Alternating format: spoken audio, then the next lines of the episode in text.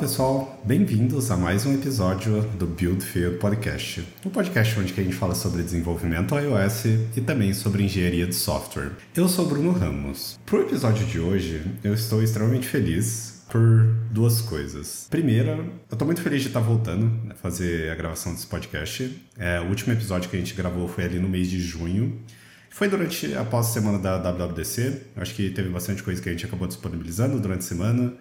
É, tive ali uma sobrecarga muito grande em relação ao podcast e resolvi é, tirar um sabático das gravações e, e, dar um tempo. E depois, durante todo esse tempo, acho que eu e o Augusto aqui, que inclusive já participou aqui do podcast, a gente conversou sobre diversas ideias e, que a gente tinha e gostaria de trazer aqui para o podcast, incluindo pessoas é, que a gente gostaria de tra trazer para trocar uma ideia. Eu acho que vai ter bastante coisa legal. A gente pretende voltar na mesma dinâmica que a gente já tinha, de trazer pessoas convidadas, conversar sobre diversos assuntos.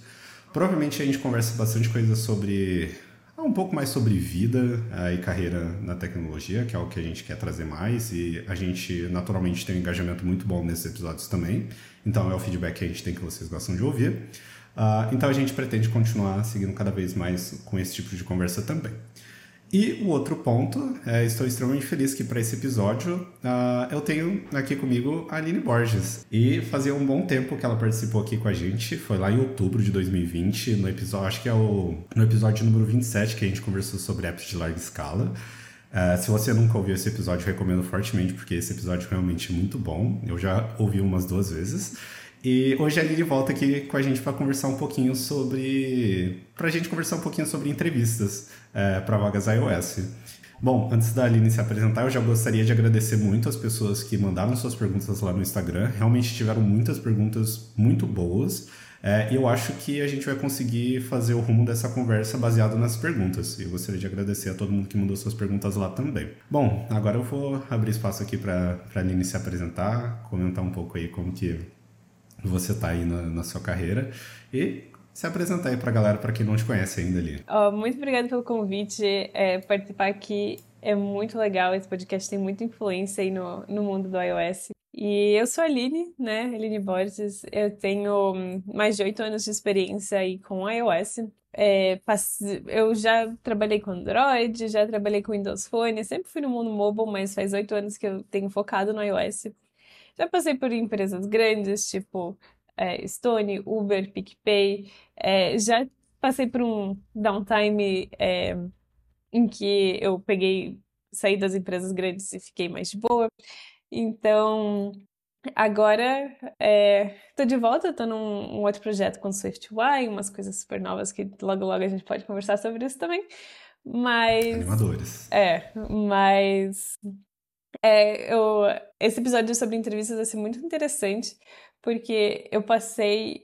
Na minha carreira, eu tenho mais ou menos um contador, eu já fiz mais de 500 entrevistas, tanto para iOS quanto para muitos outros cargos. É, então, ano passado, é, eu fiquei grávida, né? Então, quando eu, eu engravidei, eu preferi sair do mundo corporativo e ficar um pouco mais de boa. E nesse tempo, para manter o Didinho entrando, né, eu participei de uma plataforma de entrevistas. Então, nessa plataforma, eu fiz mais de 400 entrevistas de todos os tipos possíveis.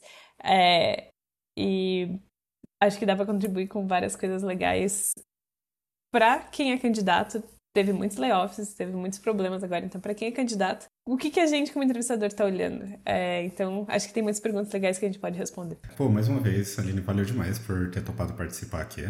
Dessas uh, empresas que você passou, que você deve ter participado de, de bastante processo de entrevista, acho que vai ter até algumas histórias que você mesmo comentou antes da gente gravar aqui, talvez alguns pontos interessantes também a gente contar sobre o lado desafiador de entrevistar pessoas ali também, né? Não tenho tanta experiência com entrevista quanto você, uh, mas eu acredito que nos últimos 5, uh, 6 anos mais ou menos eu tenho entrevistado pessoas, assim, especificamente para participando ali da fase técnica, uh, para fazer perguntas ali mais voltadas à, à linguagem e o iOS em si.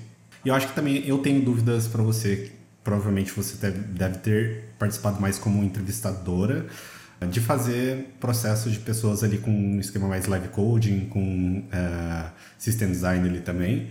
Então, eu, tenho, eu já participei bastante de entrevistas sendo o entrevistado nesses casos e eu também tenho algumas dúvidas de coisas que eu gostaria de aprender também. Então, acho que vai ser um papo muito legal aqui. Eu acredito também que eu vou aprender bastante coisa com você aqui. Eu gostaria, que nem eu comentei ali no começo, eu acho que a gente pode tomar um grande rumo dessa conversa com as perguntas que as uhum. pessoas fizeram ali pra gente no Instagram. E eu fiz aqui uma ordenação é, das perguntas. Eu acho que, que ficaria interessante a gente conversar mais ou menos nessa linha de raciocínio aqui. Acho que uma pergunta, a primeira pergunta aqui que não é tão técnica, e eu acho que é um ótimo ponto, inclusive, o nervosismo do candidato pode fazer com que ele seja recusado mesmo um bom conhecimento técnico? Acho que essa pergunta é muito boa, porque eu já senti, principalmente nas primeiras entrevistas que eu fiz ali para Big Techs ali, uh, sofrendo um pouco com esse tal nervosismo aí. Então eu gostaria de ouvir de você qual é a sua opinião e, dadas as experiências uhum. que você fez, entrevistando as pessoas, qual é o seu feeling sobre, assim? Eu acho que tem dois pontos. O primeiro, o nervosismo por si é, não atrapalha nada com o que o entrevistador está avaliando. Ou pelo menos não deveria é, é, atrapalhar. Aqui, é, sendo bem clara, existem entrevistadores bons e entrevistadores ruins, né? É, quando a gente. É, quando você está fazendo uma entrevista, não tem como saber quem está do outro lado. Então, existem pontos e casos em que você pode dar um azar de cair com alguém que não sabe fazer bem a entrevista e essa pessoa vai avaliar o seu nervosismo negativamente. Porém, de maneira geral, é, e o que a gente espera é que você caia com bons entrevistadores. E bons entrevistadores não avaliam nervosismo. Então, que a gente está avaliando é o que você está mostrando ali durante a entrevista. É, se você demorou um pouco mais para responder, se você às vezes teve que pesquisar no Google porque você não lembra um termo, é, normalmente isso não interfere em nada. O... E você pode, assim, uma dica que eu dou é você pode chegar no começo da entrevista e falar: desculpa, eu tô nervoso, é, tenha paciência comigo. E, e só de falar isso, você já gera uma empatia ali, o entrevistador vai fica mais tranquilo se você gaguejar e voltar nas respostas, não tem problema. É, o que você tem que tomar cuidado é para o nervosismo não te atrapalhar. Então, o nervosismo pode te atrapalhar em que você esquece coisas muito básicas, isso é super normal. É, em que você entra no Google e não consegue achar resposta de nada. É, e você sai no final da entrevista e você sabia responder todas as coisas que te perguntaram, mas o nervosismo te atrapalhou. Aí não tem muito o que fazer, porque entrevista é um tempo, né? Você tá mostrando para o entrevistador que você sabe e você não conseguiu mostrar. Para isso, a minha dica é faça o máximo de entrevistas possíveis. É, alguém, eu vi uma, é, esses tempos no LinkedIn um negócio que é, entrevistar é de graça, né? Você ser entrevistada é, é de graça. Então, se você tá tentando, tipo, não dê para trás só porque você tá nervoso vai lá, é, faz entrevista, treina com namorado, treina com amigo, treina com alguém que você conhece. É, pede para alguém te entrevistar fake para você praticar mesmo e tentar não deixar o nervosismo atrapalhar, demonstrar o conhecimento técnico que você sabe. É isso que é que eu diria. Caramba, eu acho que teve dois pontos que você acabou comentando que que eu acho que faz muito sentido para mim, que é primeiro sobre a pessoa que está entrevistando, a, ela deve ser uma pessoa boa nisso também, tipo, para que seja um papo Exatamente. É, porque assim, eu já participei de entrevistas onde basicamente eu estava fazendo um desafio ali de, de algoritmo e outra pessoa notavelmente estava resolvendo algum problema no, no Slack ali, conversando uhum. com inúmeras pessoas. Então ficou um papo extremamente obsoleto. Sim. Ali era eu, tipo, às vezes eu até fiz pergunta e a pessoa não se atentou na minha pergunta e, tipo, eu não sabia se ela ia me ajudar ou não. Ah, o que é normal também nesse tipo de entrevista, tipo, ser um trabalho mais colaborativo ali. Ah, então, assim, o que tornou a entrevista mais, assim, eu fiquei mais nervoso nesse caso porque eu falei, pô, tipo, beleza, se eu não conseguir resolver, vai ser simplesmente por mim mesmo. Então, tipo, uhum. se eu não uhum. conseguir, eu já saí com red flag falando, eu não passei. É, então, assim, acho que ter essa empatia, tipo, eu numa posição de estar entrevistando outras pessoas, tipo, realmente é criar esse, esse ambiente mais confortável para a pessoa. Porque, assim, é inevitável. Uma entrevista, ela já é um, é, um clima bem bem nervoso, assim, você já tem que considerar que a outra pessoa ela tá ali é, um pouco mais nervosa. Então, igual você comentou, tipo, às vezes a própria pessoa comentar, pô, eu tô um pouco nervoso, tipo, e, e tá tudo bem, assim, saca? É, a gente entende que, que esse momento é assim. E, e algumas coisas que eu costumo fazer é tentar inverter um pouco a ordem da entrevista. Então, algo que eu gosto muito de fazer é apresentar um pouco sobre as pessoas que estão entrevistando. Então, aqui no iFood, normalmente a gente faz ali uma roda ali com, com duas pessoas entrevistando uh, a pessoa. E eu costumo falar um pouco sobre o nosso projeto, tipo, pô, beleza, provavelmente você já viu que a gente usa Buck, tipo, na época a gente tá com vagas congeladas há algum tempo, então ainda a gente usava Buck na época, mas tipo, contava um pouco sobre o projeto, arquitetura, testes, até mesmo para a pessoa criar algumas perguntas para o final da conversa. Então, tipo, tentava criar esse como se fosse mais um bate-papo, tipo, beleza, a gente está fazendo uma entrevista, eu vou te dar uma introdução aqui sobre o nosso projeto, mas para a gente ter um quebra-gelo que você conhecer um pouquinho da gente antes para tentar é, causar um, um, clima ali mais confortável para a pessoa. Mas é, eu concordo muito com isso, assim, que a pessoa também deve saber entrevistar, porque às vezes ela pode até perder uma pessoa candidata que realmente Sim. é boa, pelo simples fato de não ter conseguido conduzir bem uma entrevista ali. Então, eu concordo muito com, com esse ponto que você trouxe, assim. E, e nas empresas que eu passei, tá, é, é muito difícil ter um nível igual entre todos os entrevistadores e um treinamento bom para as pessoas que estão entrevistando. Então, existe isso de que você vai fazer a entrevista para a mesma empresa e você vai ter experiências diferentes porque o entrevistador era diferente. Não deveria ser assim, né? No mundo ideal, todo mundo entrevistaria exatamente do mesmo jeito, é, avalia exatamente os mesmos pontos e você, com dois entrevistadores, teria a mesma nota, entre aspas, e passaria ou não passaria. Mas na vida real não é assim. É, né, mesmo em big techs, tem pessoas que, por exemplo, entrevistas algoritmos são muito mais permissivas e deixam você é, é, mais tranquilo, pessoas que querem que você faça o C++, mais complexo do mundo, e é na mesma empresa, sabe, simplesmente você deu azar. É, mas não deixe isso te des, é, desencorajar, né? É, porque a maioria das pessoas que entrevistam estão lá porque gostam de entrevistar. Então, é, assim, quando você é entrevistador, normalmente você quer trazer uma experiência boa para o candidato, mesmo que ele esteja nervoso, mesmo que ele não passe, mesmo que ele esteja indo muito mal. A ideia é que tenha uma experiência legal ali na entrevista. Então, a gente vai fazer o melhor para para uma experiência boa. Você comentou, eu já ouvi isso diversas outras vezes de outras pessoas, assim. As pessoas estão ali, elas querem que você passe, né? Uhum. É, é isso, assim. Então, acho que de certa forma antes da entrevista ali, os cinco minutos, seu coração tá quase saindo pela boca, você pensar nisso te traz algum alívio, assim.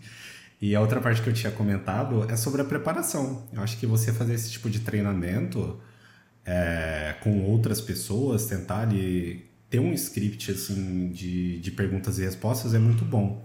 Algo que, que me ajudou muito e me ajuda muito é ter eu faço ali, um, crio uma página ali no Notion com todas as possíveis perguntas que eu vou ouvir e já tenho ali um storytelling de como eu gostaria de responder aquilo.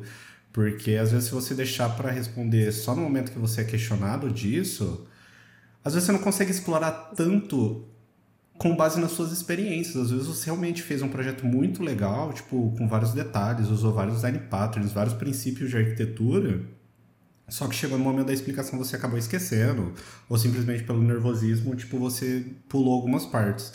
Então, acho que essa dica é muito boa. Você tem um script ali, mais ou menos, é, de perguntas e respostas. Então, as mais convencionais, que eu acho que até a gente vai acabar comentando sobre... Ah, beleza, tipo, conte ali um exemplo, diferenciação de arquiteturas, ou ah, o que, que é o ARC, o que, que é multithreading para você. Tipo, então acho que esse tipo de pergunta é muito bom você já, já ter ali mais ou menos na sua cabeça o que, que você gostaria de responder e qual seria a resposta ideal para você. É, então eu acho que se encaixa muito nessa parte de prática. Uhum. E mais do que isso, é, só é, terminando minha linha de raciocínio aqui, uh, essas plataformas de, de treinamento de entrevista são muito boas, assim, tipo, há um tempo atrás eu acabei entrando em uma para ver como que funcionava. E realmente, tipo, é um game changer, assim, eu diria, tipo, porque praticar com pessoas que é, têm experiência em mercado, principalmente nessas de Big Tech, que eu acho que tem um grande diferencial no formato da entrevista, é muito bom você ter é, esse tato antes de pô, é, como que eu faço aqui um system design? Tipo, principalmente, eu acho que esse foi o que mais mudou na minha cabeça, porque, tipo, tudo que eu tinha estudado chegou ali na hora de uma mock interview, eu vi que eu não sabia nada. E aí eu falei, caramba, eu preciso estudar, tipo, e realmente agora entendi meus gaps, assim. Então concordo muito com essa parte da prática também que você comentou. E qual é essa plataforma que você usa? Porque acho que vai ter bastante gente para perguntar. Eu não vou lembrar agora de cabeça alguma coisa passing the interview, cracking the interview process, alguma coisa assim. Eu vou colocar na nota aqui do episódio que realmente eu não lembro de cabeça. Eu lembro que eu vi essa plataforma acessando um canal no YouTube, tipo, coloquei lá, Mock Interviews é, System Design. E, e aí eu vi isso, tipo, assisti várias e várias ficaram me jogando, recomendando pro mesmo canal. Aí eu vi que eles tinham uma plataforma, falei, pô, legal, esse parece ser muito bom. E aí eu acabei fazendo a plataforma deles, assim. Legal, é, é bem isso.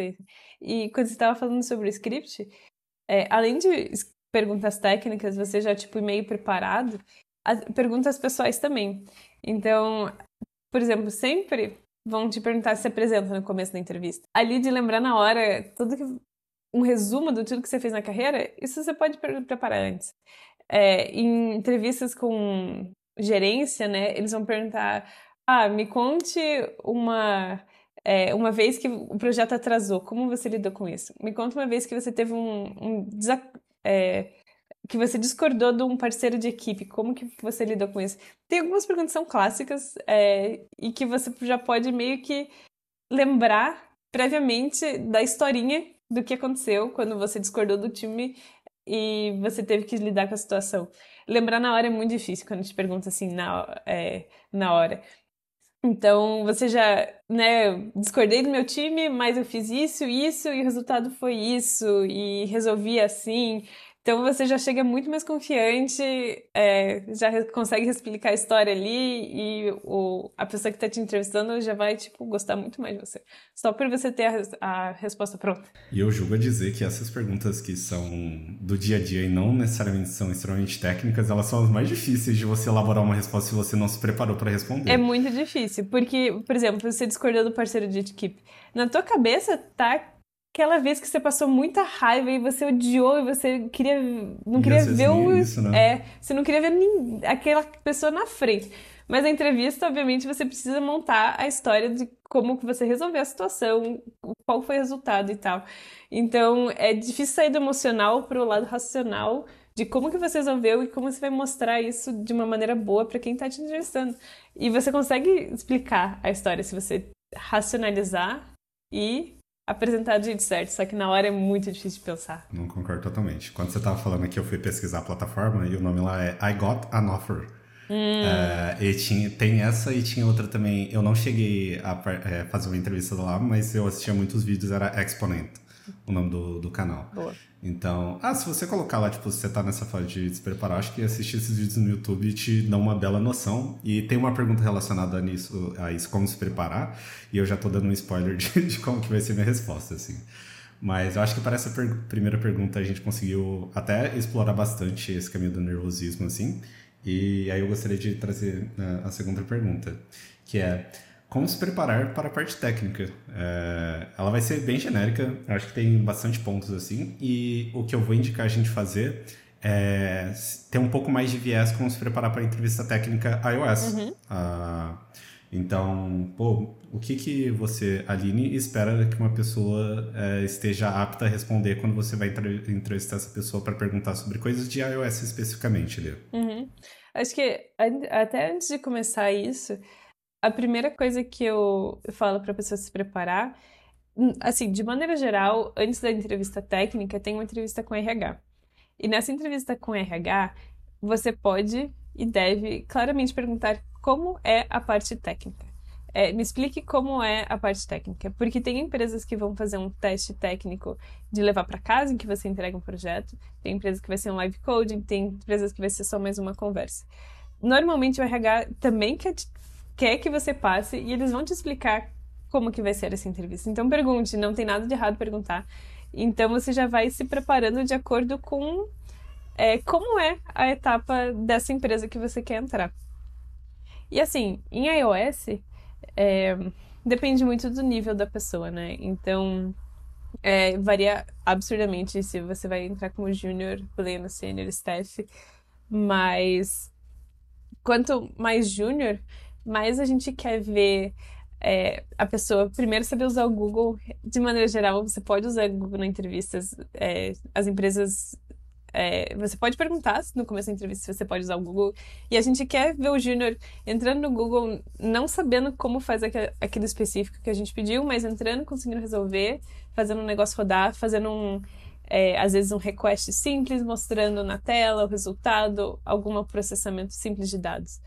É, e quanto mais para sênior, mais a gente quer ver conhecimento técnico um pouco mais, é, que nem a gente falou de memory leaks, é, coisas de tipos do iOS, Arc, Threads, é, arquitetura, né, muito importante. Às vezes a gente foca muito em arquitetura e é importante, mas não esqueça do resto. Mas arquitetura em como fazer injeção de dependências, é, fazer um, não entrar tudo Massive View Controller, é, como fazer testes, né? Então, a dica que eu dou é não leve o teu dia a dia como que você vai fazer uma entrevista, porque no dia a dia a gente normalmente não faz tudo o que a gente quer mostrar numa entrevista. Então, às vezes no dia a dia a gente não está escrevendo teste, mas você pode se preparar para escrever teste nessa entrevista. No dia a dia você não está fazendo injeção de dependência porque a startup não, não tem, mas você pode se preparar e relembrar os conceitos é, para mostrar que você sabe. Então, mesmo você sabendo, às vezes é muito difícil você relembrar direto na hora. Relembrar alguns conceitos básicos é, vai, vai te deixar muito mais tranquilo e menos nervoso também na hora. Tem uma parada, lógico que isso não é escrito em pedra, mas algo que eu costumo fazer é, nesse bate-papo de entrevista é entendendo ali os desafios da pessoa, tipo, então, pô, depois que a pessoa comentar um pouco sobre os desafios que ela fez, os aplicativos que ela trabalhou, as equipes que ela trabalhou, tipo, juntar algumas perguntas, algumas delas bem técnicas assim mesmo, tipo, ah, beleza, nesse projeto você disse que usou tal framework, o desafio era desenvolver um chat, tipo, como que você lidou com questões, tipo, ah, sei lá, consumo de bateria, tipo, uhum. quando você abriu um WebSocket, tipo, esse tipo de coisa. Mas o que eu quero dizer é, é assim, eu diria que, como você comentou dessa diferenciação entre júnior, plano e sênior, é, é, claro que tem algumas perguntas que é, a gente vai mudar um pouco ali como que a gente faria para uma pessoa júnior e como seria para uma pessoa sênior, mas o que eu acho que é uma boa métrica para entender o conhecimento da pessoa é o quanto ela vai se aprofundar. Uhum. É, no detalhe, tipo, pô, ela vai saber, sei lá, perguntando do ARC, ela vai saber me explicar tanto das diferença, é, diferenciações de reference e value types ali no Swift e como isso é processado ali na heap stack memory, saca? É isso que eu vou esperar de, de uma pessoa que seja sênior. E aí acho que, que esse é um bom ponto. Então, tipo, apesar de uma pessoa ali ser júnior, tipo, realmente eu concordo que o que a gente espera mais dessa pessoa que ela seja proativa, que tenha vontade de, de aprender, é, saiba ali fazer as suas pesquisas. E, e, eu também, tipo, acho que um destaque dessas pessoas que estão mais no início da carreira já é ser curioso, é a pessoa ser curiosa de, de saber sobre sistemas. Então, uhum. ah, beleza, tipo, eu estou estudando iOS, ah, eu vi ali que existem palavrinhas mágicas MVC, MVVM, VIP. Tipo, não sei diferenciar, mas eu sei que elas existem. Tipo, eu já ouvi falar de testes. Também sei ali o que, que é gerenciamento de memória. Tipo, eu sei que eu, às vezes eu preciso para fazer um, um, reload ali na minha table view depois de fazer uma requisição HTTP, eu preciso dar um dispatch que eu devolver isso para main. Acho que esses daí são pontos extremamente bons, assim, tipo, então, para pessoas que estão no início, acho que essa é a dica que eu dou e, e que eu diria para se preparar ali para uma entrevista mais técnica ali. Não, é isso mesmo. E é, relembrar esses pontos, se preparar para a entrevista mesmo, é uma vaga que você quer. É, então, reler alguns conceitos antes. É, tem alguns conceitos que são comuns nas entrevistas. É, reler um pouquinho antes vai te deixar muito tranquilo e as chances de você passar aumentam muito. Então, mesmo tendo feito lá 500 entrevistas, quando eu vou ser entrevistada, eu tô aplicando para uma vaga, eu também releio é, e relembro as coisas porque a gente não usa tudo no dia a dia e é legal você refrescar a memória mesmo. O mais comum é acontecer de não cair coisas na entrevista que você tá, sei lá, desenvolvendo no último mês. Assim, Exatamente. Sabe?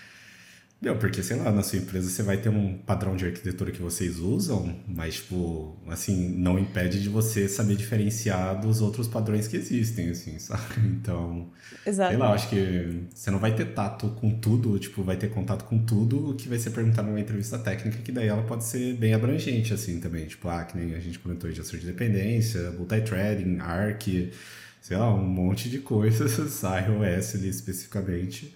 É, e provavelmente, sei lá, você aplicou isso durante ao longo da sua carreira e não no, no último mês ali. Então, isso. eu concordo bastante com esse ponto. E só dando um exemplo bem básico, é bem bobo, na verdade. É, eu entrevisto muito de algoritmos, né? Entre aspas, problem solving, resolução de problemas. É, muitos candidatos que vêm de iOS vão lá resolver em Swift, tudo certo. Mas é incrível a frequência em que as pessoas não lembram como faz um for em Swift. Porque a gente está tão acostumado num for in, num array, é, ou for each, outras coisas, e você não lembra fazer um for de 0 a 10. 0 ao a tamanho do array. Ali, né? Sim. É, e é normal, porque a gente não usa no dia a dia. É, mas numa entrevista de, né, de problem solving ali, você precisa saber fazer, saber fazer um for.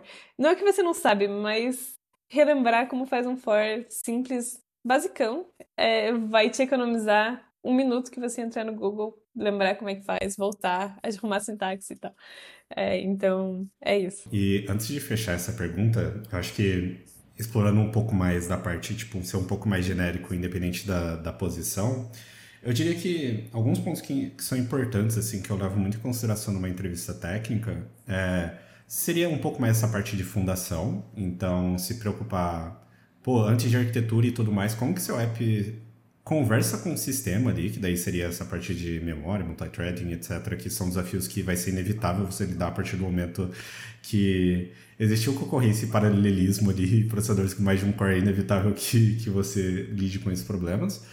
É, a parte de arquitetura, testes e injeção de dependência, eu costumo colocar tudo isso dentro de um pacote, porque assim, comenta, assim, um assunto vai puxar o outro, vai ser natural que um assunto vai puxando o outro ali. Uh, a parte de, de monitoramento e de saúde do projeto eu também acho que é extremamente importante. Então, beleza, eu desenvolvi uma funcionalidade. A partir do momento que isso está em produção, como isso se comporta? Eu acho que isso está muito relacionado com o episódio que a gente conversou, que é como que a gente faz monitoramento no sistema de logs, faz o monitoramento no sistema de Crashlytics, tem noções sobre teste AB, sobre feature flags. É, como que a gente consegue ter esse controle para tornar o dia a dia do time de desenvolvimento extremamente saudável, assim. Uh, então, eu acho que, assim, são, são vários desses pontos que eu acho que são extremamente relevantes, assim. A pessoa está preparada ali para responder no, numa entrevista técnica de iOS. Evitavelmente vai ter uh, outros pontos, uh, mas eu acho que esses aqui são, acho que que dá uma boa entrevista, tipo, levar esses três pilares e se aprofundar dentro deles, que daí vai dar diversos temas. É, então acho que, que é mais ou menos isso, assim. E, e a última é reference type e value type, né? Diferença entre struct e classe, é, quando você passa o valor por referência ou por quando copia ou não copia, ou quando passa o ponteiro. Assim, 80% das entrevistas vão perguntar isso. Lembre, relembre o assunto e saiba responder. É, esse ponto, assim, eu coloco lá na caixinha de, de fundações, assim, acho que dá um pouco conhecer da linguagem em si essas vão ser inevitáveis assim, de cair assim mesmo. Então, é, eu acho que vale bastante a pena reler uns artigos, praticar ali no playground, uhum. ver, ver isso em projetos menores ali, eu acho que, que vale muito a pena. Uh, inclusive o Wiki, a Knowledge, tipo, tudo relacionado a, a gerenciamento de memória, acho que vale muito a pena também tá, tá bem afiado com esse tipo de resposta, porque é inevitável que, assim, a gente como pessoas entrevistando, eu acho que é impossível a gente não perguntar. Então, acho que, que vale a pena. E indo para a próxima pergunta, é, é uma pergunta muito boa, acho que também dá para cair num, numa resposta super grande, mas a gente pode tentar resumir aqui, que é entrevista sobre arquitetura para resolver um problema. O que a pessoa entrevistadora quer saber? O que eu acho que eu entendi dessa pergunta é, então, tipo, nós como pessoas estamos entrevistando a outra pessoa, o que o quão profundo ali, o que, que a gente quer saber quando a gente pergunta sobre arquitetura. Eu não vou levar tanto a mérito a falar sobre a arquitetura de um projeto modularização, numa visão muito mais macro, mas eu vou trazer ali para os pontos de, de UI design patterns ali que a gente tem. É, que é, são ali a sopinha de letrinhas ali. Então, você, Aline, o que, que você quer saber das pessoas candidatas quando você pergunta ali sobre é, arquitetura? Né, falando da sopinha de letrinhas ali, que a gente está falando, é MVC, MVM, VIP, Piper, enfim. É, o que eu quero ver é que você saiba pelo menos um desses mais ou menos bem. É, tá, é legal saber vários e tal, mas que saiba um bem e saiba defender os pontos é, de de cada um desse que você escolheu, sabe? Então, vá lá e escolhi MVVM. Então, fazer um MVVM que faça sentido, não existe MVVM que é sempre igual. Fazer um MVVM que faça sentido ali para questão de testes é uma coisa que a gente olha se o que você está propondo é testável ou não. É, se, se a conexão entre os objetos faz sentido, se o fluxo de dados faz sentido. E é, e trade-offs, assim. Então, ah, esse aqui é, você está me pedindo um negócio que é um projeto pequeno e tal, então eu vou escolher fazer desse jeito porque é mais simples, é, mas se isso aqui precisa escalar, eu faria desse outro jeito. É, você não precisa super explicar esse outro jeito, mas você ter uma noção de vantagens e desvantagens do que você está propondo.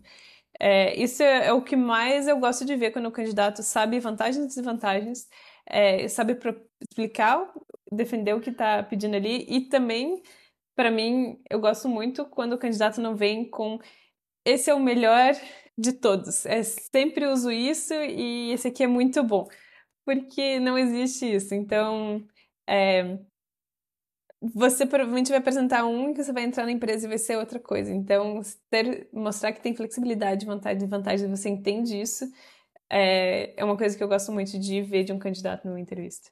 Bom, enquanto você estava falando, eu até estava dando risada aqui, porque, pô, quer ganhar o meu coração na entrevista, quando eu perguntar de arquitetura, começa falando depende. Se você falar isso, eu vou falar, nossa, perfeito. É, porque acho que é exatamente o que a Aline comentou, tipo Cada caso é um caso, cada aplicativo é um aplicativo, cada time é um time. Eu acho que isso é importante também trazer, que a, o design pattern que você escolheu ali para a sua camada de apresentação, ela não só reflete em como a aplicação é feita, mas também como que o time está escalando, no momento da empresa. Então, se você comentar, tipo, um MVC constrói unicórnio, sim, eu concordo. Tipo, se o seu time é só de uma pessoa e você está construindo uma aplicação com storyboards, com MVC Cara, é isso. Tipo, antes de tudo a gente tem que pensar no negócio. É isso que vai pagar o nosso salário e ponto. É, e depois, se você saber explicar as diferenciações entre os design patterns que existem, sobre exatamente sobre os pontos que a Aline comentou, eu acho que é o ideal. E eu vou fazer o meu jabá aqui. Eu tenho uma talk que eu dei no, em fevereiro é, foi em fevereiro, acho que no final de janeiro ali. Eu lembro que foi na semana que minha filha nasceu. Por isso que eu não sei se foi no final de janeiro ou no começo de fevereiro, porque eu tô tentando lembrar o dia da semana. Ah, não, foi no começo de fevereiro. Acho que foi no dia 1 de fevereiro. Verdade, foi na terça. É, que é. Eu trouxe muito sobre essa filosofia é, de arquitetura mesmo, que é o que elas resolvem. Tipo, beleza, cada caso é um caso, mas o que, que elas têm em comum? O que, que elas resolvem? Olhando para um time de larga escala, o que, que ela visa encaixar em cada um dos contextos? Em o que elas são baseadas? Então, eu acho que esse é o principal ponto assim que eu gostaria de saber. E concordo 100% com a Aline que é, não existe uma bola de prata. Se você falar essa arquitetura é a melhor, tipo, não é esse tipo de resposta que a gente espera ouvir, assim. Talvez ela seja melhor para o seu contexto, mas para outros contextos talvez ela seja bem ruim. Então, é exatamente isso. Então, o melhor tipo de resposta é depende e depende o quê. Então, acho que, que é bom entender essas motivações do porquê, antes de tudo, do porquê que os design patterns é, de apresentação existem, assim. E, entendendo isso, acho que te ajuda muito a guiar a sua resposta. Uhum, exatamente. Boa. A, a próxima pergunta é... Deixa eu olhar aqui. Toda arquitetura, beleza. Olhando um pouco mais para a parte de, de fundação ali, tem uma pergunta que é a seguinte. Como responder com profundidade é, uma pergunta sobre multithreading? Então, Aline e Bruno, quando vocês estão entrevistando uma pessoa, o que, que vocês querem saber sobre multithreading ali? Específico? Quer responder essa? Pode ser, vamos lá. Eu gosto de fazer esse tipo de, de, de pergunta enquanto eu estou entrevistando. Eu acho que esse tipo de pergunta também entra muito o que eu espero de cada posição, então se é uma pessoa júnior, se é uma pessoa plena, se é uma pessoa senior staff, no mínimo ali, eu acho que de uma pessoa que está no início da carreira, querendo trabalhar com, com iOS, já desenvolveu ali suas primeiras aplicações, eu acho que eu já me contentaria com a resposta D. Eu não tenho profundo conhecimento sobre multithreading, mas eu sei que quando eu faço uma requisição uh, ah, HTTP, eu estou fazendo uma chamada sync numa background thread e quando uh, ela me responde, eu preciso devolver isso para main thread. Perfeito. Eu acho que, que esse já, já é uma excelente resposta para uma pessoa que está começando. Tipo, porque vai ser inevitável que ela, tem, é, ela não tenha mexido, ela precisou mexer com, no mínimo, o Grand Central Dispatch, ali, criando dispatch queues. Então, eu acho que essa pergunta para quem está começando é o ideal. Só que em outros casos, de uma pessoa, eu vou trazer, nem vou levar mérito tanto do, da pessoa que é pleno ali, mas a pessoa que é sênior, é saber me trazer os diferentes tipos e as diferentes formas que a gente consegue trabalhar ali no Swift. Então, ah, a pessoa conseguir explicar, beleza, a gente tem o Grand Central Dispatch, que a gente consegue trabalhar ali com esquema de, de filas. É, beleza, Além disso, o Grand Central Dispatch ele oferece APIs para a gente como Dispatch Groups, que resolve problema de chamadas é, em paralelos e a gente quer sincronizar as respostas delas. Também no Grand Central Dispatch a gente consegue trabalhar com semáforos. Então, assim, trazer esses tipos de exemplo, acho que seria legal trazer esse conhecimento sobre o Grand Central Dispatch, o que, que ele resolve, e também saber diferenciar das outras, das outras APIs que a gente tem. Então, a gente tem também operations dentro do, do Swift ali que a gente consegue trabalhar, saber diferenciar a autonomia que ela dá pra gente diferente do Grand Central Dispatch, trabalhando com Dispatch Queues. Eu nem cobro tanto a, atual, o, o novo concurso model do Swift. Eu acho que, assim, por ter o problema ali de versão mínima de iOS, não é justo perguntar isso para as pessoas, a não ser que a pessoa queira trazer isso, falando ali sobre o Sync Await e, e também sobre Actors. Uh, mas também eu acho que é curioso se a pessoa saber falar assim, beleza, é, eu já contei toda a historinha assim que eu sei sobre o que é uma thread, sobre o Grand Central Dispatch, sobre o Operation Queues e também saber o uso sobre a própria thread do Swift. Você consegue lá dar um, é, criar uma thread by yourself ali e fazer o que você quiser. Claro que você não vai ter nenhuma otimização do sistema disso para você, mas você também consegue trabalhar com essa API. Então acho que é isso. Tipo, sobre multithreading, eu começaria tentando explicar, conhecer sobre essas APIs que o Swift oferece as formas que você consegue trabalhar, então saber o que, que é um bloco sync, o que, que é um async, é, como que a gente consegue evitar problemas com race condition, é algo que eu gosto também de saber se a pessoa tem noção. O que são deadlocks? Eventualmente eu também faço esse tipo de pergunta para saber se a pessoa tem noção de dependência entre diferentes threads, o que, que a gente pode causar ali de, de problemas na sua aplicação. Eu acho que é isso. É bem abrangente, porque tem muita coisa sobre multithreading ali, mas é, esses pontos eu acho que são os principais que eu gosto de saber da, da pessoa que está sendo entrevistada ali, dependendo do nível dela, claro. E esse é um ótimo exemplo de coisas que você precisa se preparar antes de uma entrevista específica. A gente não usa isso no dia a dia, é, a gente não faz threads é, muito doidas no dia a dia. Então, relembrar os conceitos antes de uma entrevista é um ótimo jeito de se preparar é, gastar ali 20 minutos lendo um artigo com as principais coisas sobre threading Swift já vai te refrescar a memória, já vai te até possivelmente aprender coisas novas para você estar tá fresco na, na hora de uma entrevista. Concordo, até porque teve problemas que eu fui lidar, sei lá, com o Grand Central Dispatch em casos muito específicos e só no iFood, num ponto ali do código, eu precisei resolver. Tipo, nas outras experiências eu nunca precisei lidar. Tipo, dois exemplos que eu consigo trazer são o Dispatch Groups e o Dispatch Semaphore. Tipo, eu nunca precisei é, usar eles antes. Até eu chegar aqui no iFood a gente ter problemas que precisariam ser resolvidos com eles. Então, assim, mas esse exercício que você falou de pelo menos ler e saber por que, que eles existem, eu acho que é o ideal. Tipo, eu não tinha feito isso antes, eu só fui ler quando eu precisei usar. Tipo, mas assim, hoje eu digo que era melhor eu saber antes, porque talvez eventualmente ouvisse um problema e ia falar, ah, isso aqui seria melhor resolver com o dispatch group, ao invés de encadear ali um monte de chamada uma dentro da outra, criar aquele código Hadouken imenso, sendo que nem precisava. Uhum, exatamente. Mas, acho que é isso. E tem muitas maneiras de programar assíncrono agora, né, com Combine, tinha o RX e tal. Perfeito. É, não é bem especificamente sobre thread, mas é lidar com a, o código assíncrono e o o mobile em si é muito assíncrono. Então, conhecer por conhecer alguns desses conceitos de programação reativa também não é exatamente a pergunta, mas tem a ver com o conceito. É entender como são aplicados esses conceitos nesses novos frameworks ou é, arquiteturas assim, eu acho que é um ótimo ponto também, porque daí vai ser nesses casos você vai cair até algumas libs é, como promises, por exemplo, como uhum. essas coisas funcionam, saca? Tipo, no Combine, como que a gente faz sync e enfileira chamadas, eu acho que, que é um ponto extremamente é, legal também de dar uma olhada. Eu, sendo bem sincero, eu demorei muito para olhar essas coisas, até porque eu demorei Todo muito para ter contato com SwiftUI, não faz parte do meu dia a dia. Eu fui atrás por mim mesmo, é, estudar em projetos pessoais menores para testar, indo em WWDC, assistindo sessions. Mas é isso, acho que vale muito a pena tipo, só conhecer assim também para entender as diferenciações de como é aplicado é, ah, como é, é, aplicado hoje e nos projetos provavelmente futuros como que vão ser. Acho que vale muito a pena. E só fazendo um gancho aqui, por exemplo, o multithread é uma pergunta é, específica em que você talvez não se preparou, é, chegou lá, o entrevistador te perguntou e você só sabe uma resposta básica ou não sabe responder muito não tem problema, sabe? Respira fundo, responde o que você sabe e segue em frente. Lembra que o entrevistador ele quer que você passe e não vai ser uma pergunta que você respondeu mal ou superficial que vai determinar o rumo da entrevista inteira. Então, se você não sabe responder uma delas, segue em frente, continua e bola para frente. Tanto que em Big Techs, frequentemente você faz quatro, cinco entrevistas diferentes com pessoas diferentes.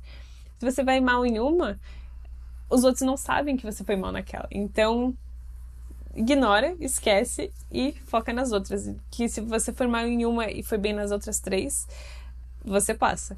Então, respira fundo, segue em frente e, e continua rolando a entrevista, mesmo que você não saiba responder em profundidade. Perfeito. É, enquanto você estava comentando ali, eu lembrei de uma entrevista que eu fiz para uma grande empresa, maior empresa de tecnologia que a gente tem. Talvez as pessoas vão saber Durante uma da. Acho que foram duas. É, duas das entrevistas que eu fiz, que eram de live coding, assim.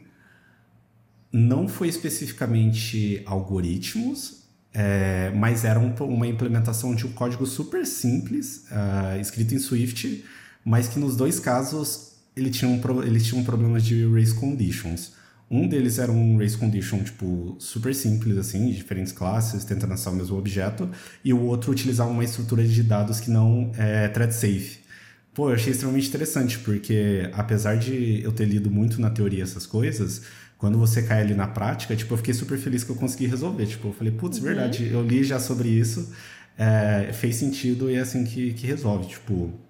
Então, nesse caso, assim, eu acho que que é muito legal. Então, não só a parte teórica, mas ali na prática ali, eu acho que é super interessante e eventualmente vão ter casos que alguma empresa vai cobrar é, isso um pouco mais na prática ali também. Legal, ótimo. Ótima dica. Saindo um pouco dessa parte de, de foundation aqui, a, a próxima pergunta é sobre modularização. O quão com profundidade a gente gostaria de saber o que, que uma pessoa sabe sobre modularização eu vou passar a bola para você também, porque eu fico curiosa para saber, por exemplo, uma empresa grande que usa muito isso, quanto vocês esperam? Bom, vamos lá. É, eu vou tentar resumir bastante. Nossa, essa daí eu acho que eu conseguiria passar falando por uma hora. Mas o que eu acho que é interessante uma pessoa saber sobre modularização? O primeiro ponto é quando que a modularização ela é útil? Por que, que a gente opta em começar a modularizar? Ah, se você falar para mim, Bruno, eu acho que todo projeto deveria começar já sendo modularizado. Não é um tipo de resposta que eu acho que é, que é o ideal, porque, que nem eu comentei, projetos com MVC, com storyboards, ela cria um unicórnios. E eu acho que quando você dá esse tipo de resposta, você não pensa no negócio, na empresa e, ou no time que você está trabalhando. Por que, que eu comento isso? Quando a gente opta em começar a modularizar, é uma mudança grande para o projeto, em questão de infraestrutura. A, não ser que você comece modularização criando XC frameworks estáticos ali dentro do seu projeto e isso é, funcione para vocês. E isso seja um pouco mais simples. Apesar de que hoje trabalhando com Swift Package Manager é super saudável você iniciar uma modularização, criando seus próprios packages dentro do projeto ou criando um em multi-repos também é extremamente tranquilo. Mas o que eu quero dizer é, isso é uma mudança grande que começa a aumentar naturalmente a curva de aprendizado do seu projeto. Então, você comentar assim, Beleza, a modularização eu, eu sei que é importante quando o time está crescendo, então a gente começou a passar por problemas de várias pessoas mexendo no mesmo codebase, a gente começou a se preocupar em separar algumas responsabilidades, começar a criar alguns limites para algumas camadas, como o network, que eventualmente é uma caixinha que a gente mexe uma vez a cada um ano. A mesma coisa para persistência, tipo, a gente mexe a cada um ano, então já começou a isolar esse tipo de coisa. Eu acho que é o mais natural. E são várias coisas que acabam impactando e acabam sendo parâmetros em quando você decide modularizar. Um que eu comentei é o crescimento do time. Esse eu acho que é um dos principais, porque isso naturalmente vai começar a afetar o, o build time do seu projeto. Então acho que essa é a dor mais comum que as empresas sentem. Quando começa ali utilizando soluções gratuitas de CI e começa a estourar os 30 minutos que você tem ali, você fala, pô, eu preciso começar a diminuir isso. E é muito natural que as pessoas optem em começar a modularizar por esse principal ponto. Não vou entrar no mérito do porquê que isso acontece, mas é, eu acho que é esse tipo de resposta que já começaria a, a fazer muito sentido você responder quando é questionado sobre modularização. E aí eu acho que vale muito sobre você saber explorar os ganhos disso também. Então, que nem eu comentei sobre a parte de time, pô, se o meu time começa a crescer, as pessoas começam a ter o autocontrole sobre como que ela vai trabalhar dentro daquele código, naquele pedacinho específico de código. Ela não vai precisar ficar buildando o projeto inteiro todas as vezes que ela mexe para rodar os seus testes, para buildar a, aquele código que ela desenvolveu. É, também tem esse ganho sobre o build time geral do projeto, que é naturalmente que, que ele começa a cair. E eu acho que um outro ponto que é extremamente interessante é sobre. Que é um pouco mais avançado, é como você trabalharia com injeção de dependência é, nessa arquitetura modularizada. Então, beleza, a gente modul, começou a modularizar, a gente começou a enfrentar desafios de como que esses módulos vão se conversar, a gente ter dependências concretas é, entre os módulos, começar a trazer pontos sobre tamanho de grafo de dependências, eu acho que é extremamente avançado. Não que seja extremamente avançado, mas eu acho que seria super legal você ter essa noção desses desafios que a modularização traz não só traz pontos positivos, mas você começa a trazer essa carga para o seu projeto que antes você não tinha quando ele era um monolito. Mas quando você começou a modularizar, ele começou a trazer esses pontos também. Então, é, eu tô vendo aqui se eu não esqueci nada, mas eu acho que não. Então, acho que sobre modularização, eu diria isso. Tipo, você entender que ele traz ganhos, saber explicar esses ganhos que a modularização traz e também os desafios futuros que ela vai trazer. Ah, é muito normal isso, assim, também. Então, é, eu acho que, que desse ponto, desses pontos é, é, eu, eu, acho que é uma boa resposta sobre modularização em si. É, Para quem não teve ainda experiência em trabalhar numa empresa grande, é, se, se familiarizar com esses pontos, de novo, é uma coisa que você não faz no dia a dia, porque se é uma empresa menor ou um projeto que não é modularizado, você provavelmente sabe o que está ruim no projeto agora, mas é, existe uma coisa que você precisa estudar um pouco para poder responder esse tipo de pergunta. Então, ouvir as palestras, é, ouvir podcast, ler artigos, é, isso vai te dar um conhecimento em que você não está ganhando na tua empresa atual e está tudo bem. Mas é importante você se manter, tentar se manter atualizado além do que você faz no dia a dia para poder responder esse tipo de pergunta. Nossa, com certeza. Isso você comentou sobre estudar e ver outros exemplos antes, ele, eles são ótimos, assim, principalmente sobre esse tema que envolve a arquitetura geral do projeto, porque em vários momentos quando eu comecei a trabalhar com modularização, eu tinha muita dúvida sobre quais seriam os limites de cada um desses módulos, sabe? Tipo, o que, que ele deveria conter, o que, que ele não deveria conter e o quanto eu deveria quebrar ele em pequenas partes. E eu já vi muitos exemplos, inclusive eu cometi muito desses erros, que é você tem um módulo específico para uma partinha do código, tipo, muito específica, que daí, juntamente com ela, é basicamente você fazer, como você faz uma segregação de protocolos, você faz uma segregação de módulos. Que basicamente, aí você fala assim, beleza, quando eu dar um import desse, eu sou obrigado a dar um import do outro. Tipo, isso você comete tanto tentando micro quebrar ali o seu código, quando você coloca a responsabilidade demais também. E um outro ponto que eu sempre comento com as pessoas é o Single Responsibility Principle ali do SOD, ele não se aplica só a métodos e classes, mas quando a gente pensa em módulos também é, é um, um baita parâmetro ali para você saber como definir esses limites. E eu fui aprender muito isso olhando o exemplo de outras empresas. Então, Nossa, eu consigo lembrar de vários exemplos que eu assisti palestras do, do Nubank, por exemplo, na época que eles ainda não tinham o seu codebase 100% nativo, tipo, trazendo soluções com coordinators. É, várias palestras, assim, me veio a cabeça de eu ter olhado e falar, ah, não, assim faz mais sentido do que da forma que eu estou modularizando.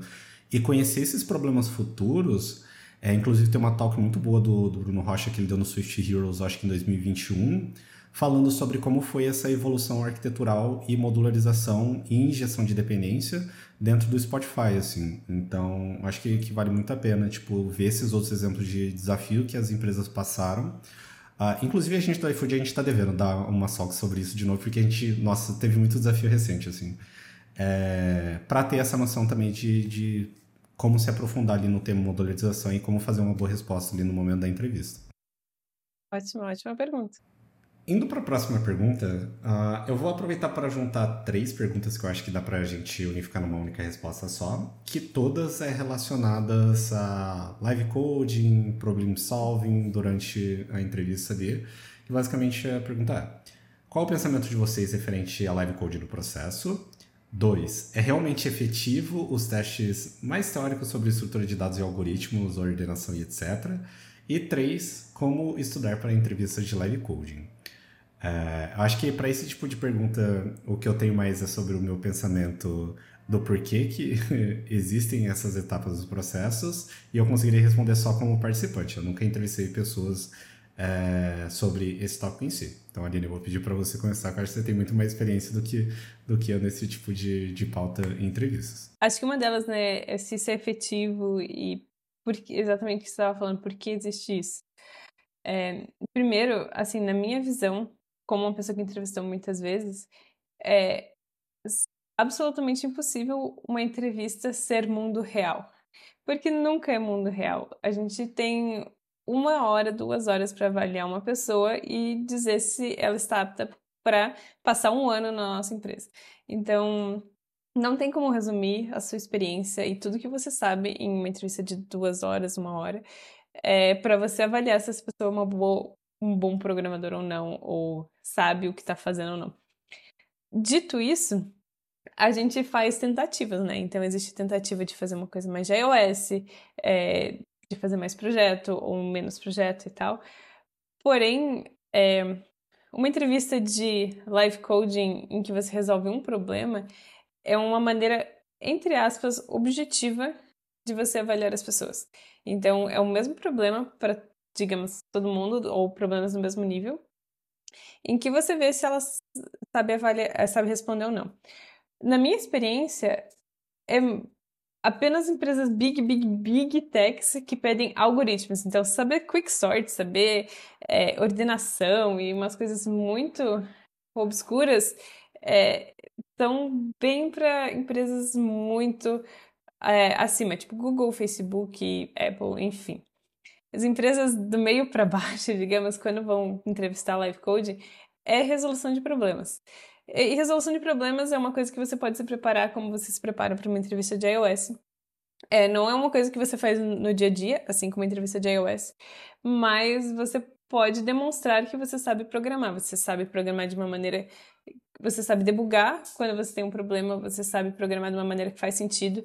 Você sabe pegar um problema que é um array e você precisa extrair esse dado e fazer uma manipulação e retornar sem duplicados. É... Então, você saber fazer essas coisas te dá uma boa dica que você é um bom programador, é, mesmo que eu não saiba mais sobre sua experiência com o iOS. Então, assim, é, se é efetivo ou não, para mim, nenhuma entrevista é 100% efetiva. É, mas você precisa saber as regras do jogo. Se a empresa que você quer entrar faz esse tipo de entrevista, não adianta ficar, ah, essa entrevista é ruim e não, não me avalia direito. Você, se você quer realmente entrar nessa empresa, é, o que vale é se preparar. Dá para se preparar de uma maneira mais objetiva, é, não precisa saber fazer o quicksort na mão ou umas coisas muito, é, muito absurdas, mas é, saber os, é, saber dictionary, saber set, saber resolver um problema é, de nível fácil e talvez alguns de nível médio de lit code, por exemplo. É, eu, eu falo para tomar cuidado, LeetCode é uma boa plataforma para você olhar isso, HackerRank e tal. Tome cuidado porque essas plataformas fazem você se sentir burro, eles têm perguntas muito difíceis. É, eu, eu entrevisto isso direto e eu entro lá e eu me sinto burra. É normal. É, você vai levar um século para responder uma pergunta. Você fala, como é que alguém responde isso aqui em uma hora? Normal. Mas você ganha experiência e a maioria das empresas não vai chegar no nível difícil, tá? Nível fácil. Saiba responder de nível fácil. Faça algumas de nível médio. É, algumas buscas em grafo.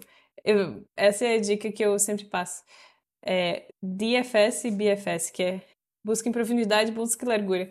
80% das perguntas vão cair nisso. Eu entrei na Uber respondendo uma pergunta de é, campo minado que era resolvia com isso. Então, tem alguns é, receitas de bolo, você se prepara e já aumenta muito a chance de passar. Então, gosto, acho que se avalia um bom candidato a iOS, não necessariamente.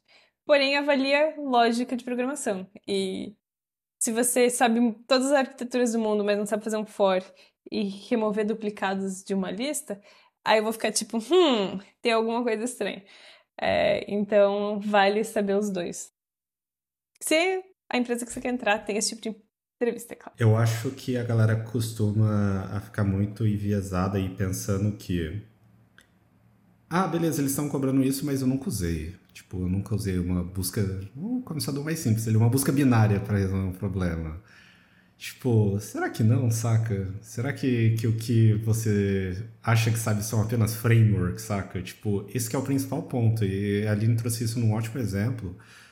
O que eu percebo com experiência própria, tá? A... Eu nunca fui das pessoas que achavam que não fazia sentido, mas eu via me perguntando, falando, uma hora eu vou precisar saber. E algo que eu comecei a entender muito. Inclusive, a gente tem um episódio que a gente fala somente sobre isso aqui no podcast. Eu acho que é o episódio de número 29, se eu não estou extremamente enganado. Mas, do porquê que as empresas cobram isso, etc. Eu vou começar do ponto que é só reforçar o que ele comentou. As empresas querem saber se você é um, um bom engenheiro de software. É, é isso. Tipo, o detalhe que seria sobre ah, Swift, sobre o iKit, sobre SwiftUI, isso vai acabar sendo só um detalhe. Então, as empresas partem do, do pressuposto que você sabe programar. Você sabe lógica de programação, que você sabe depurar um problema e você sabe conversar, que eu acho que esse é um dos pontos também ali do, do live coding, que é como se comunicar e fazer um trabalho colaborativo ali, cooperativo. Algo que eu comecei a perceber muito quando eu comecei lá pelo Cracking the Code Interview, que ele começa, a primeira parte ele fala sobre um pouco mais sobre o, o currículo ali, o resume, mas ali no segundo, no segundo capítulo que ele começa a falar um pouco sobre Big O, eu acho que se você não teve isso na faculdade, eu tive isso na faculdade, mas estava super obsoleto na minha cabeça porque fazia muito tempo que eu, um, eu não tipo praticava isso na minha cabeça, é realmente você começar a estudar isso, começar a prestar atenção no código que você escreve. Então você, ah, beleza, agora eu sei medir a performance, a eficiência de um código em questão de tempo e espaço. Você começa a se atentar em como que você usa uma estrutura de dados, por exemplo. Então, como a Lina comentou, os exemplos de set, um dictionary, um array, você começa a se preocupar. Hum, uma array é dinâmica, ela ocupa um espaço dinâmico, tipo, ela é ordenada, então isso traz alguns custos de performance, tipo, ela traz facilidades de uso, mas ela custa performance. E se eu trocar, tipo, acho que é exatamente esse ponto, ah, o que, que são hash tables, tipo, como que isso é implementado no, no Swift? Se, acho se que eu tenho um código, é, eu tenho um código que faz um contains, eu preciso verificar se existe um item lá. Se eu usar um array e esse array for muito grande, vai ser ruim. Se você usar um set, você consegue na hora.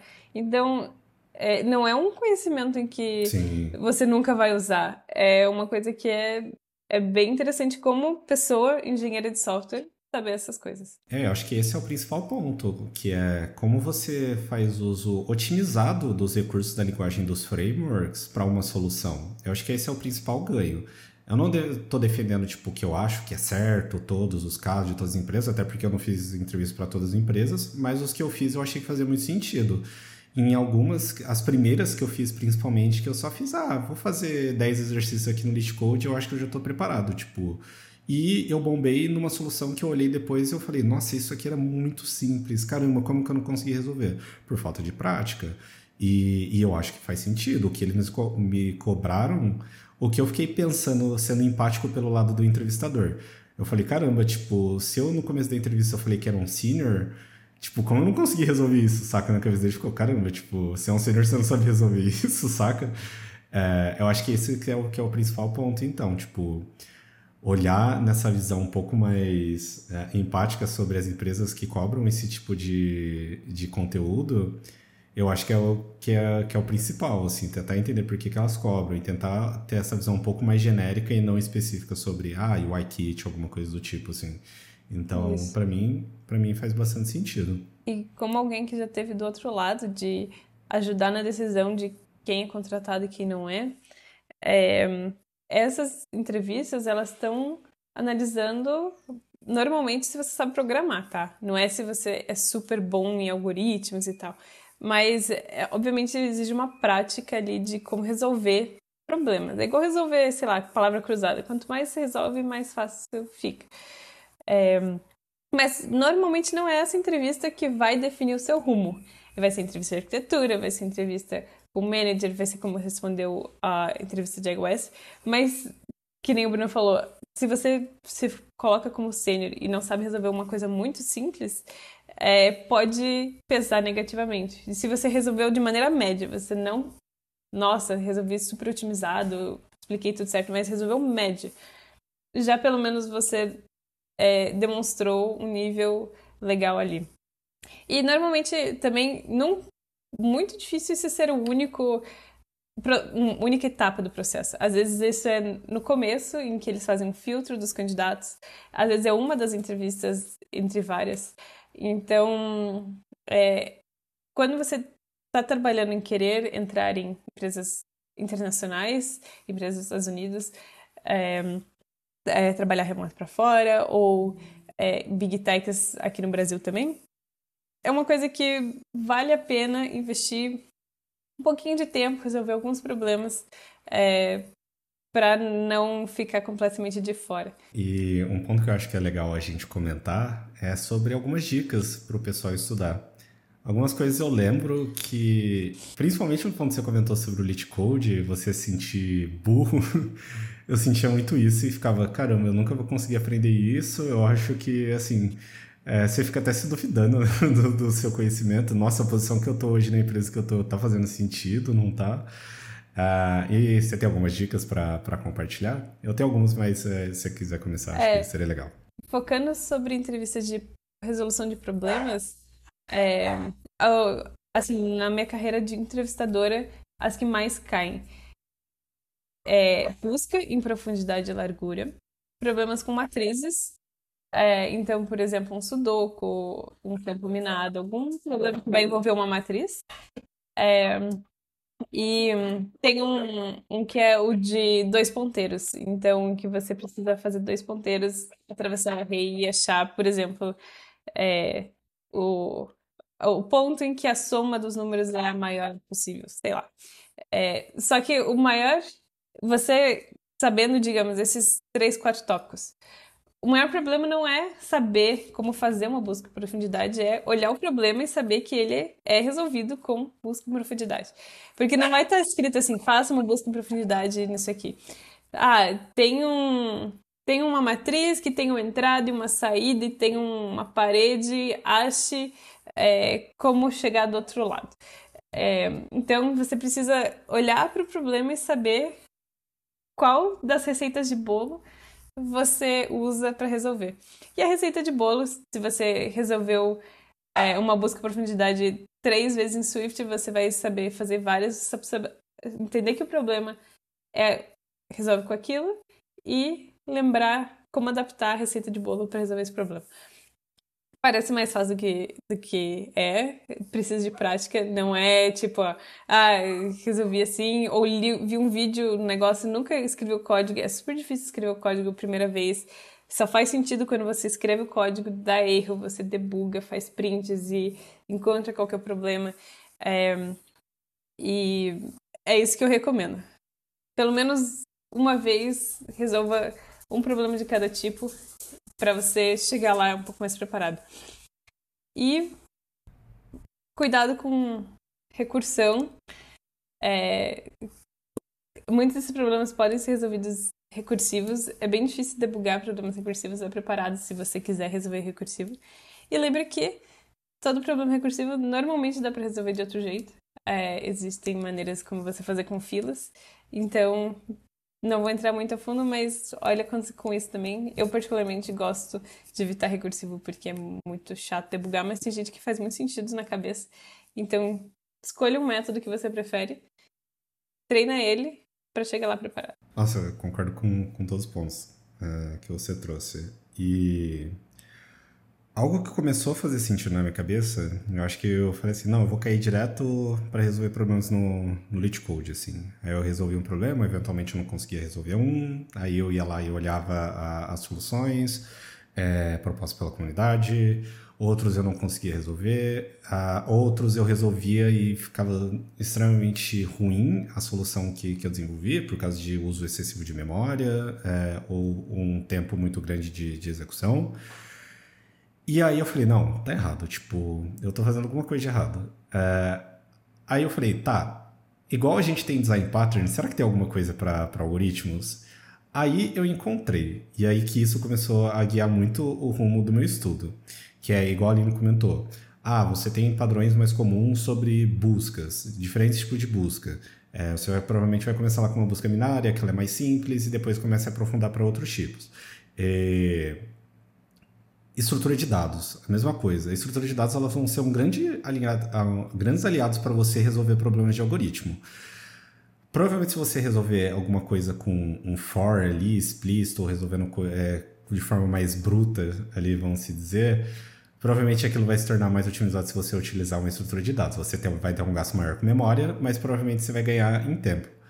É, e você vai criando é, esses padrões na sua cabeça. Então, ah, o que é um backtrack, o que é um slide window, o que são two pointers. Eu acho que esses, entender esses padrões primeiro começou a me guiar num, num ritmo de estudo muito mais saudável. Uh, até começar, ah, beleza, eu olhei esse problema, pô, isso daqui é muito parecido com algo que eu já resolvi anteriormente, então eu vou usar, tipo, two pointers. Não, vou usar slide window. Não, eu sei que se eu usar uma hash table aqui, vai ser muito fácil de resolver isso daqui. Então acho que criar esses padrões é, é muito tranquilo.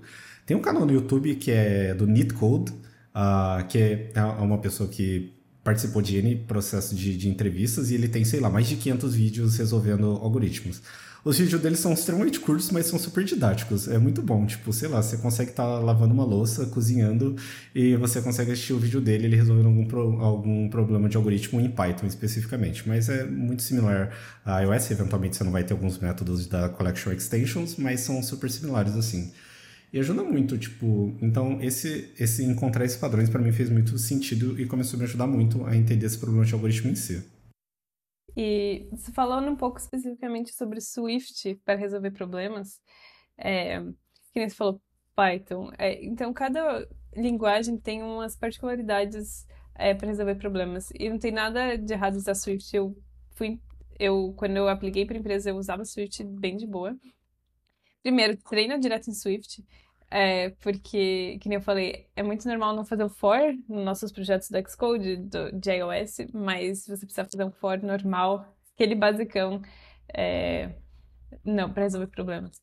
E algumas particularidades, bom, muitos problemas falam sobre manipulação de string, e é horrível, Swift é horrível para mexer com é string. E se você não, não olha antes, é, você vai perder muito tempo nessa entrevista lembrando como você acessa um caractere na posição 6. É horrível. E às vezes você nem vai conseguir. É, exatamente, nem vai conseguir. É, então, dica é, pode ser que ocupe mais memória, mas às vezes converter para um array e mexer num array de caracteres vai ser muito mais fácil. É, vai te facilitar a vida.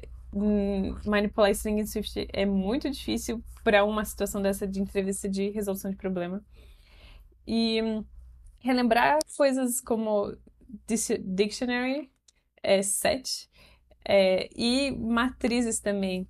É, a gente não usa matrizes, que é rei de arrays no dia a dia, é, e é super cobrado é, nessas entrevistas. Então, relembre como faz isso em Swift, como você acessa linha 2, coluna 3, para você pegar aquele número, como você verifica as bordas, se você não passou da borda, é, é, faça esse treinamento direto em Swift, porque vai te deixar mais seguro de usar Swift na hora. Sim, concordo. E alguns problemas você vai bater o olho e você vai falar, meu, isso daqui é impossível de eu saber resolver.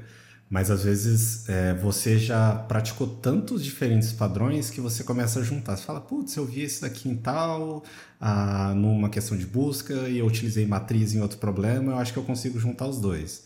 É, operações matemáticas simples também vão te ajudar muito em alguns tipos de perguntas de entrevista, tipo, ah, como saber pegar o último número é, é, de um número, sei lá, de um número 1 milhão, como que você pegaria o último número, é, como que você consegue é, tirar o decimal desse número. Então, assim, vai ser, assim, quando você começar a praticar isso no Lead Code, provavelmente você vai lidar com muito problema, assim, e é extremamente útil esse tipo de conhecimento também, eu diria.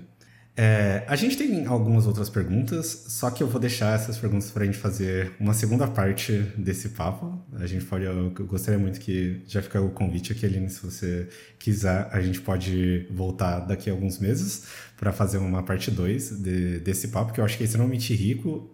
Até o momento que eu gravava, tinha muitas pessoas que ouviam, a gente estava no início da sua carreira, então acho que é um episódio extremamente rico para essas pessoas que estão mais ali no início da carreira, estão buscando suas oportunidades. E, nossa, gostei demais desse papo. Aprendi muita coisa aqui também. Anotei vários pontos aqui é, enquanto a gente ia conversando. E, nossa, gostaria de agradecer demais pelo seu tempo é, e por esse papo. Foi muito legal. É, eu acho muito legal falar sobre esse assunto. É, a gente teve, né? Tem muitas pessoas que estão buscando recolocação no mercado e tem muitas pessoas que já estão colocadas, mas é, lembrem que é, você não casa com a empresa e eventualmente você pode precisar é, de, uma, de ser entrevistado de novo, né? Então, é sempre legal, de vez em quando, não precisa gastar muito tempo com isso, a gente sabe que é corrido, mas de vez em quando é, se manter atualizado, ou não precisa, mas quando você tem uma entrevista marcada, é, se lembrar. É, e e para quem está procurando emprego, que está de fora e está fazendo muitas entrevistas, é, eu também desejo muito boa sorte. Treine bastante, é, faça o máximo possível, mesmo nervoso, é, mesmo recebendo não, continua fazendo que uma hora vai chegar. Com certeza.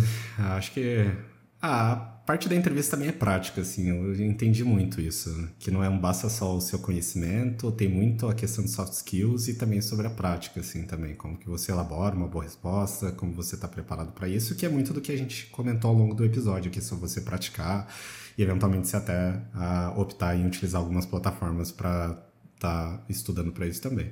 Uhum. Mas, mais uma vez, Aline, muito obrigado. Estou extremamente feliz de estar gravando esse episódio e espero que a gente continue uh, com a rotina que a gente tinha de publicar episódios a cada toda semana, se não, a cada umas duas semanas eu espero trazer algum episódio novo para vocês.